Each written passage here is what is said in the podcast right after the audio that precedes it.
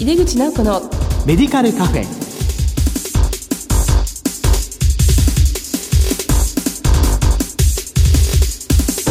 こんばんは。帝京平成大学薬学部の井出口直子です。井出口直子のメディカルカフェ。この番組は医療を取り巻く人々が集い語らい情報発信をする場です。すっかり秋めいてきましたね。皆様いかがお過ごしでしょうか。さて今月の特集テーマは薬剤のスペシャリストとしての臨床への関わり腎臓病薬物療法専門薬剤師です。この後ゲストにご登場いただきます。どうぞお楽しみに。井出口直子のメディカルカフェ。この番組は武田手羽の提供でお送りします。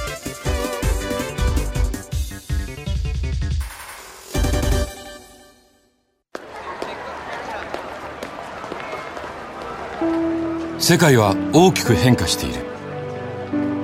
価値観も大きく変わっている。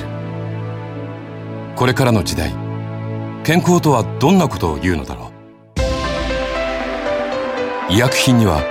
何が求められるようになるのだろう。一人一人に寄り添いながら価値ある医薬品を届けたい。私たちは武田手羽です。帝京平成大学薬学部の井出口直子です。薬剤のスペシャリストとしての臨床への関わり腎臓病薬物療法専門薬剤師特集の1回目です。今回は薬物動態を正しく評価し適切な治療をと題してお送りします。今月のゲストは松山市民病院薬剤部長で松山大学薬学部臨床教授の大塚隆さんです。大塚先生どうぞよろしくお願いいたしますよろしくお願いいたします。ここからはマイクロソフト Teams を使用して収録していきます。大塚先生は松山市民病院からリモートでですね、ご出演いただいています。まずはあの先生のご略歴とご専門を教えていただけますか？はい、えー、私はあの平成8年に名城大学薬学部薬学科を卒業いたしまして、その後大学院へと進学いたしております。その後、えー、松山市民病院薬剤部に入職いたしまして、在職中に腎臓の研究によりまして、えー、博士号を取得いたしております。平成29年に現職である薬剤部長に就任いたしまして、平成30年に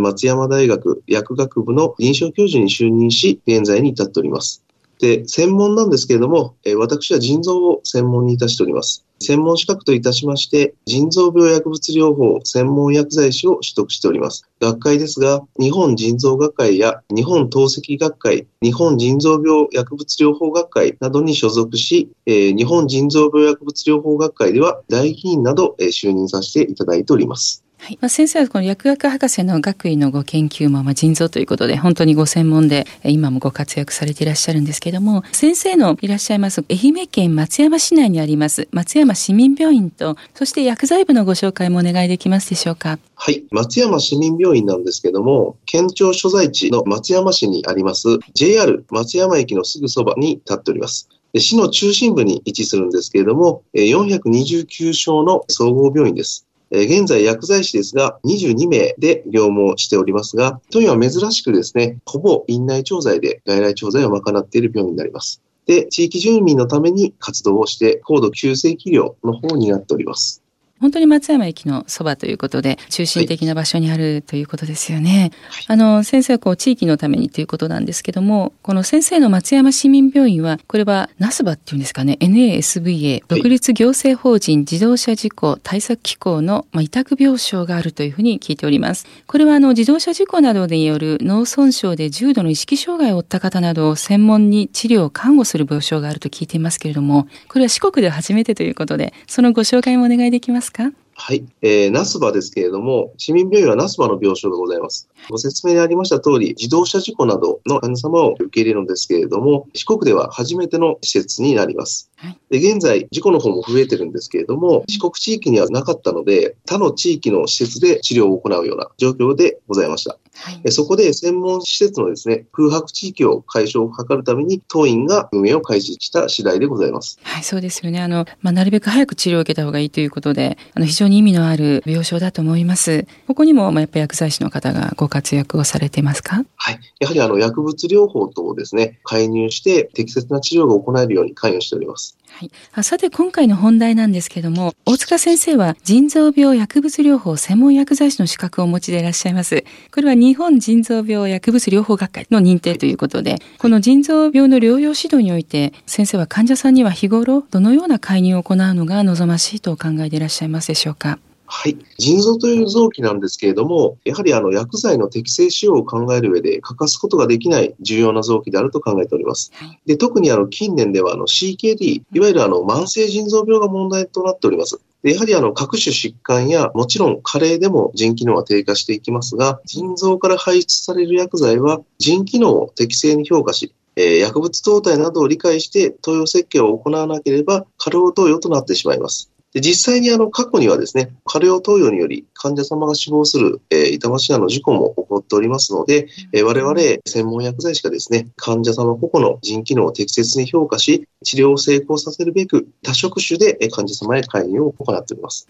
多職種でということなんですけども、それぞれの役割、多職種の役割がありますが、まあ、特に薬剤師ならではといいますか、やっぱりこう腎機能をきちっと見るっていうのはすごく重要なことでありますけども、まあ、どんなところを特にその、医師に対して処方を提案するというところに、まあ、心を砕いていらっしゃいますでしょうか？はい。えー、やはりあの、薬剤師は、あの、薬剤の、ま、専門家というかですね、薬剤のスペシャリストということですので、やはりあの、薬剤を通して患者様を評価する。また、患者様を通して、まあ、薬剤を評価する。といった視線で患者様へあの介入してですね、まあ、治療が適切に行えるように活動を行っております。はい。まあ、CKD の話もしてくださったんですけども、まあ、やはり高齢になるとどんどん腎機能、肝機能と落ちていきますので、まあ、そういう意味ではやっぱり薬剤師が先生に適正な処方提案をされるっていうのは、本当にその患者さんにとって重要なことですよね。はい。あの、そのようにこう、検査値と、まあ、薬歴を調査して、より適正な使用量と他剤への変更依頼とか、それから処方内容の適正化、そして服薬アドヒアランスの向上などにも努めていらっしゃると思います。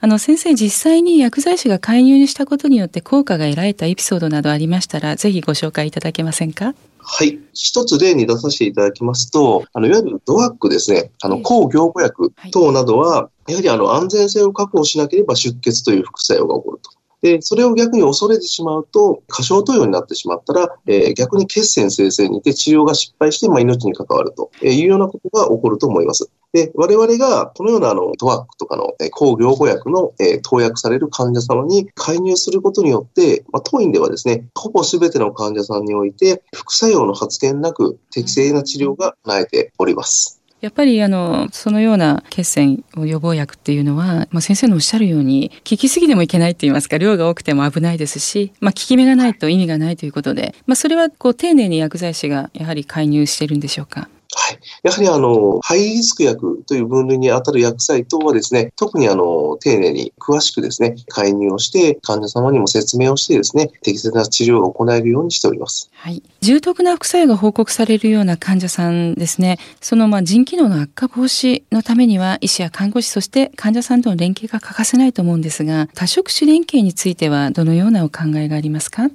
えー、やはりあの、治療の中心というのは、あの、患者様だと思います。はい、で、えー、その患者様を中心に各種メディカルスタッフ、えー、医療人ですね、の知識、技術を医師に集約すると。でそして治療が行われているという現状があります。で、例えば先ほどのあの抗凝固薬なんですけれども、えこれをまた例に出させてもらいますとですね、あのそのドワックの多くは腎排泄型薬物になるんですけれども、はい、え我々薬剤師は、えその薬物動態の評価などは、まあ、我々が当然関与いたしますし、はい、そのコントロールするための基準となる検査には臨床検査技師、えそして患者様のですね、主観的意見の聴取であったり、客観的症状などは患者の実際にケアに当たっている看護師が担当していることになります。はい。でそれらを全て医師が統合して治療を行いますので、やはり多職種連携を取ることによって、高度かつ複雑な治療が可能になるというふうに考えております。はい、そうすると、まあ、毎日カンファレンスですかね。はい。毎日、あの、トヨン、まあ、総合病院ですので、1日に例えば、あの、呼吸器内科であったり、えー、外科、整形外科、1日に数件もカンファレンスがありまして、はい、それに全て、まあ、薬剤師が出ることによって、うん、多職種連携で治療を進めております。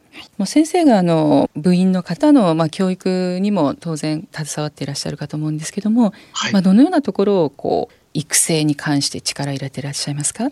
一つ私が気をつけているところはですね、自立心というか、自分からこう進んで、まあ、問題解決能力を磨くことができるような人材を育成しております。で、まあ、トップダウンの組織が多いと思うんですけれども、えー、まあ、当薬剤部ではやはりボトムアップですね。まあ、下からやはりこう自分から上がってくるような形で、それを今度はトップダウンで下ろすと、まあ、そういった融合をですね、あの、うまくできるような薬剤部を目指しております。まあ、ボトムアップということは、まあ、いわゆる割と経験の浅い薬剤師がこうあった方がいいんじゃないかっていう意見を挙げて、はい。はい、まあ、それを上の人が取り上げて、またこういうふうにやっていこうというふうに決められる、はい、ディスカッションして形です、はい、このボトムアップっていうのはなかなかできる方とできない方がいて、まあ、遠慮があったりとか、まあ、ご自分の自信がないっていう方がまあい。らっしゃると思うんですけども、ボトムアップががっちりできるようになるためにはどのようなことを先生はいつも声をかけていらっしゃるんでしょうか？やはりあの、知識とか技術っていうのは、いろんな業務をこなしていくことによって、まあ、身についてくると、え私は考えてるんですけれども、はい、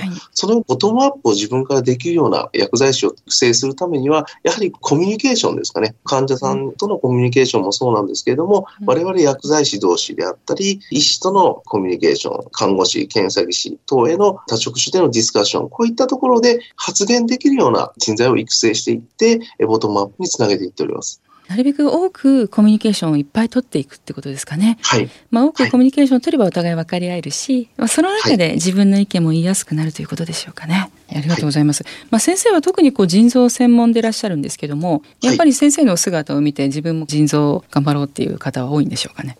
あの、今、愛媛県はあの東予、中予、南予に分かれておりまして、はい、でやはりあの中予が県庁所在地で中心部なんですが、うん、その中予だけで、例えば勉強会であったり、研修会をするんじゃなくって、東予、中予、県の病院薬剤師会で一丸となって、え腎臓領域の専門部会を作ってですね、小委員会を作りまして、それぞれの地域で活動することによって、やはりあの、私も腎臓を勉強したいとかですね、学んでみたいっていう方が、いろんな地域から出てきている、えー、現状になります。非常に嬉しいことだと思います。なるほど。もう県全体にその輪を広げていってるってことなんですね。はい。はい。やはり薬剤師はこう薬物動態の評価って言いますかね、それを見ていくのすごく大事だと思うんですけども、これを正しく評価するために気をつけていらっしゃること、それから特殊な場合の腎機能評価の落とし穴みたいなものがありましたら教えていただけますか？はい。あの、先ほどあの、腎機能の評価を見誤ることによって、患者さんが亡くなった事例というのをお話ししたと思うんですが、えー、これ実はあの、非常に短期間、1年ぐらいで20数名患者さん亡くなったんですね。うん、まあ、これはですね、実際まあ、どういったものか簡単に説明させていただきますと、腎機能の評価というのが、医師も薬剤師も間違ってた、理解できてなかった、これが原因になります。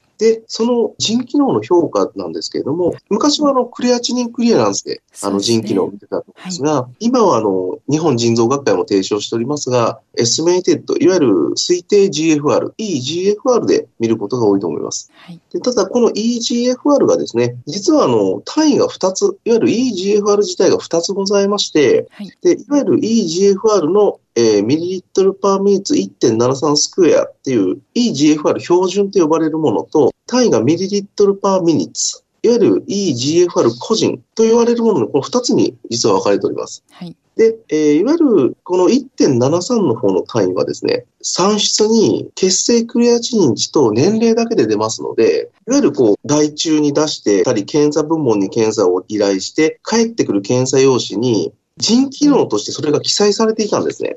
ただこれは実は1.73っていうだけありまして、体表面積を1.73で統一で見なした時の腎機能を表しております。うんで、日本人って小柄な方多いですので、えー、1.73に行かない方が結構大部分なんですね。特に病院にかかられてる方、ご高齢の方とか見ると、ほぼ1.5以下になりますので、そういった方ですと、1.73で見ると、当然腎機能、体が大きい分、よく見積もってしまいますので、それで過剰投与が起こったということがありました。それで患者様が実はその抗凝固薬なんですけれども、はい、二十数名亡くなったという非常に痛ましい事件が起こって、まあ、我々腎機能の業界ではまあ非常にもう心痛めている。で、これいうことがもう起こらないように、まあ、特殊な事例ではあるんですけれども、えー、再度起こらないように、まあ、啓発活動していくということを心がけております。そうですか。やっぱり小柄な方とか、まあ、高齢者の方とか、本当にこう危険ですよね。はい。今はじゃあ、その個人の体表面積で変えていらっしゃるということでよろしいでしょうかね。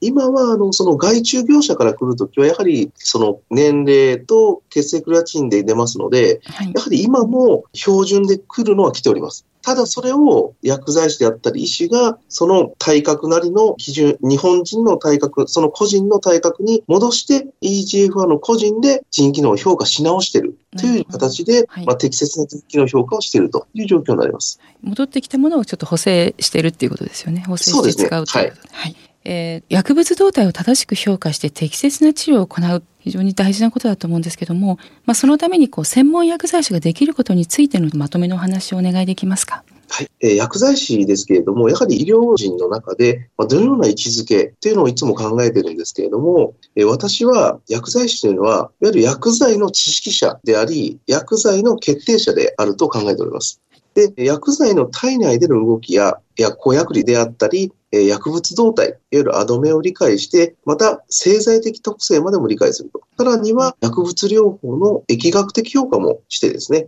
まあ、統合的に薬剤を完全に理解する。その上で、まあ、治療、すなわちまあ患者様へ貢献することができるのが、まあ、薬剤師ではないかと考えております。まあ、ただですね、薬剤といっても、今、あの、薬価収載品目が多分1万4000品目から1万5000品目あると思います。で、その上にあの解剖学的に例えばこう臓器といってもいろいろありますし、もう患者様も十人十色、皆さんバラバラですね。なので、そのために専門薬剤師というものが必要であると考えます。すなわち、まあ、専門薬剤師というのがですね、薬剤師の次のステップであり、薬剤師が薬に関する知識に加えて、さらなるそのような知識、技術を身につけることにより、より医療の質を向上できると。まあ、そういったものが、えー、いわゆるまあ専門薬剤師の位置づけではないかと私は考えております。薬剤師たるものということですね。基本的な薬剤の知識、はい、まあ、動脈製剤、疫学というものをあって、はい、その上にこう積み重ねていくより専門的なところがあってこそということですね。はい、どうもありがとうございます。薬剤のスペシャリストとしての臨床への関わり、腎臓病薬物療法専門薬剤師特集の1回目。今回は薬物動態を正しく評価し、適切な治療をと題してお送りしました。ゲストは松山市民病院薬剤部長で、松山大学薬学部臨床教授の大塚隆さんでした。大塚先生、お忙しいところありがとうございました。入口先生、本日は誠にありがとうございました。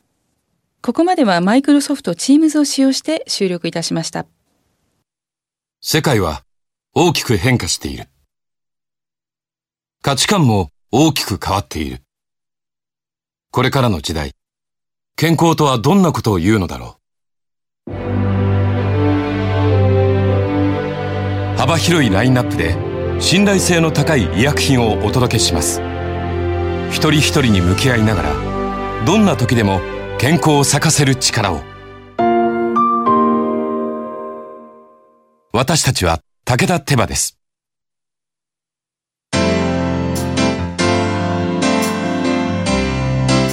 井出口直子のメディカルカフェいかがでしたでしょうか？腎臓病薬物療法専門薬剤師の話を詳しくお話しいただきました認定薬剤師専門薬剤師を目指して専門性を高めることも患者さんへの貢献になりますね